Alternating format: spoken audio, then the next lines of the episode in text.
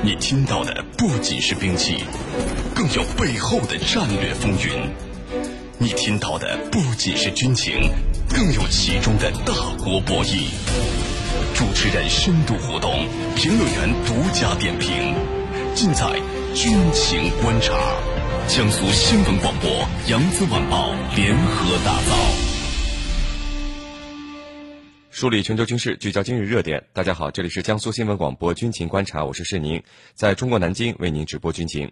您可以用手机添加九三七军情观察，关注我们团队的微博和微信。首先呢，我们来快速浏览一下今天的军事热点。梳理全球军事，聚焦今日热点，军情扫描。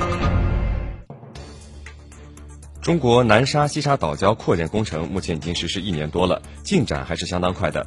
近日，有网友上传了十月份拍到的西沙永兴岛最新的航拍图，显示机场跑道已经明显加长。另外，在道路两边的黄色区域已经扩建出来，未来可能会建成停机坪和机库。根据日本媒体的报道，日本内阁府仪器化学武器处理担当室当地时间二十三号宣布，二十六号将在中国湖北省武汉市启动日军在华遗留化学武器销毁作业。计划年内通过移动式化学武器无害化处理设施销毁保存在武汉市及周边地区的约一百二十枚遗留化物。该移动式处理设施从二零一零年十月起在江苏省南京市投入使用，二零一三年八月完成了约三点五万枚遗留化学武器的销毁作业后转移至武汉市。报道指出，一九九七年生效的《禁止化学武器公约》规定，日本有义务销毁在华遗留化物。一九九九年，日本内阁府成立了仪器化学武器处理担当室。联合国一项监管全球八百五十亿美元武器贸易的武器贸易条约今天正式生效了。目前呢，共有一百三十个国家签署了该条约，其中有六十个国家已经予以批准。最大武器出口国美国尚未批准该条约。联合国武器贸易条约强制要求缔约国设立武器出口管控部门，对每一批出口武器。进行是否有违国际禁运规章，是否将用于种族屠杀或其他战争罪行，是否有可能落入恐怖分子或犯罪组织手中等方面进行评估。违反该条约规定者被视作违反国际法。中国国际问题研究院军控与国际安全研究中心主任滕建群表示，事实上，美俄等武器出口大国对该条约态度比较暧昧。中国虽未签署条约，但一直严格遵循联合国武器登记申报制度，保证武器出口透明。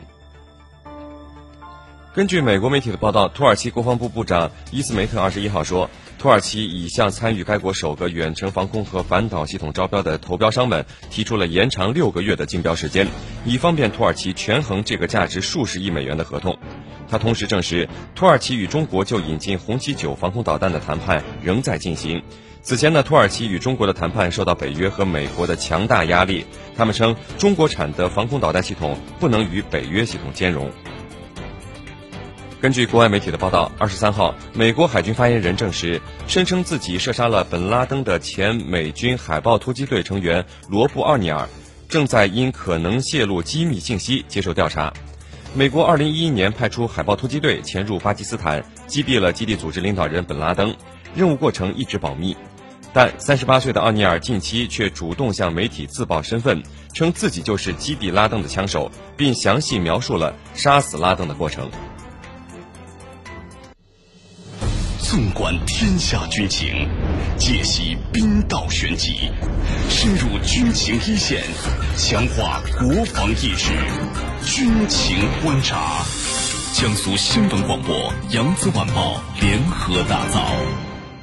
各位军迷朋友，近日呢，在中国西南某地，一架大型的无人机首次曝光，正在进行地面测试。这架无人机呢，由中航工业成飞研制。今天我们邀请到的是《扬子晚报》军事专刊主编孙晓伟先生。孙主编，你好。你好，是您，听众朋友们，大家好。嗯，孙主编，我们从这个曝光的几张图片中看啊，这架无人机好像比之前成飞展示过的天翼无人机显得是略大一些。那您从这个图片上能不能给我们分析一下这架无人机的相关的技术特点呢？嗯，好。嗯，呃，你所说的这一款新型的无人机的照片呢，我也看了。呃，是一张，是几张这个这架无人机这个准备试飞的呃一。一些照片，从目前所公布的对这一型号的无人机的相关信息和资料呢，这个还相当的有限，连它的具体型号都没有公布。我们只能是以之前所曝光的一些型号的无人机呢，和这些无人机做一些大致的比较和分析啊。那个这一款新型的无人机呢，给人的第一个印象是大，比以往所公布的几款无人机的身形呢都要大，所以呢，呃，被称为是一款中型的无人机。第二个突出的变化呢，是它所使用的发动机。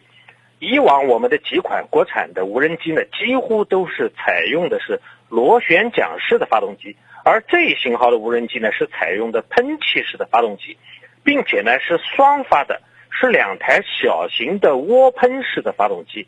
采用双发的无人机呢，还是第一次见到。从气动布局上看呢，依然采用的是和我们国产的翼龙无人机相似的气动外形。就是采用的平直的机翼，还有微型双垂尾的设计，只是在进气道上的布局呢有明显的区别。就是在呃这款无人机的机背的上方呢有一个喷气发动机的进气口，这和美国的全球鹰大型无人机的布局呢十分的相似。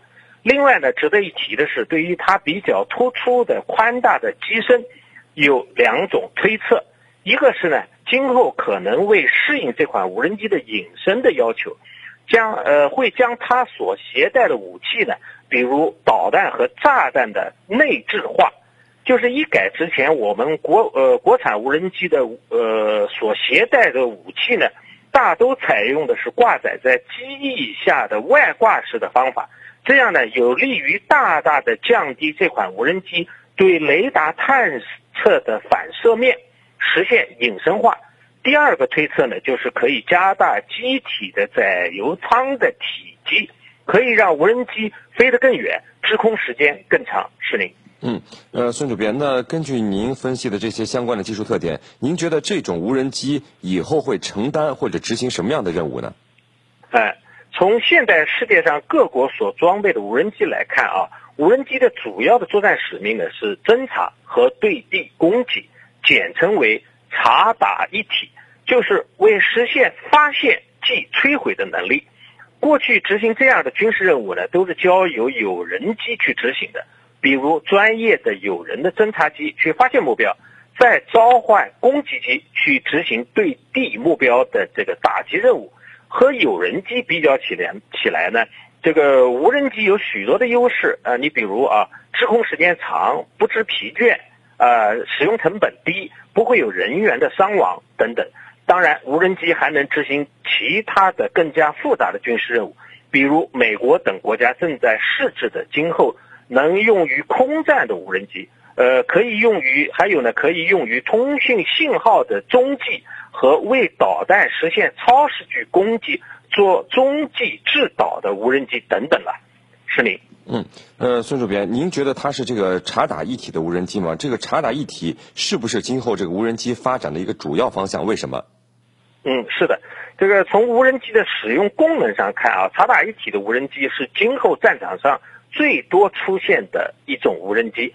它不仅可以用于战场，可以对敌方的坦克、装甲车辆等移动目标实施精确的打击，也可以对敌人敌人的这个火炮阵地。指挥所、军事工事等固定目标实施精确打击，也可以有效的杀伤敌方的有生力量。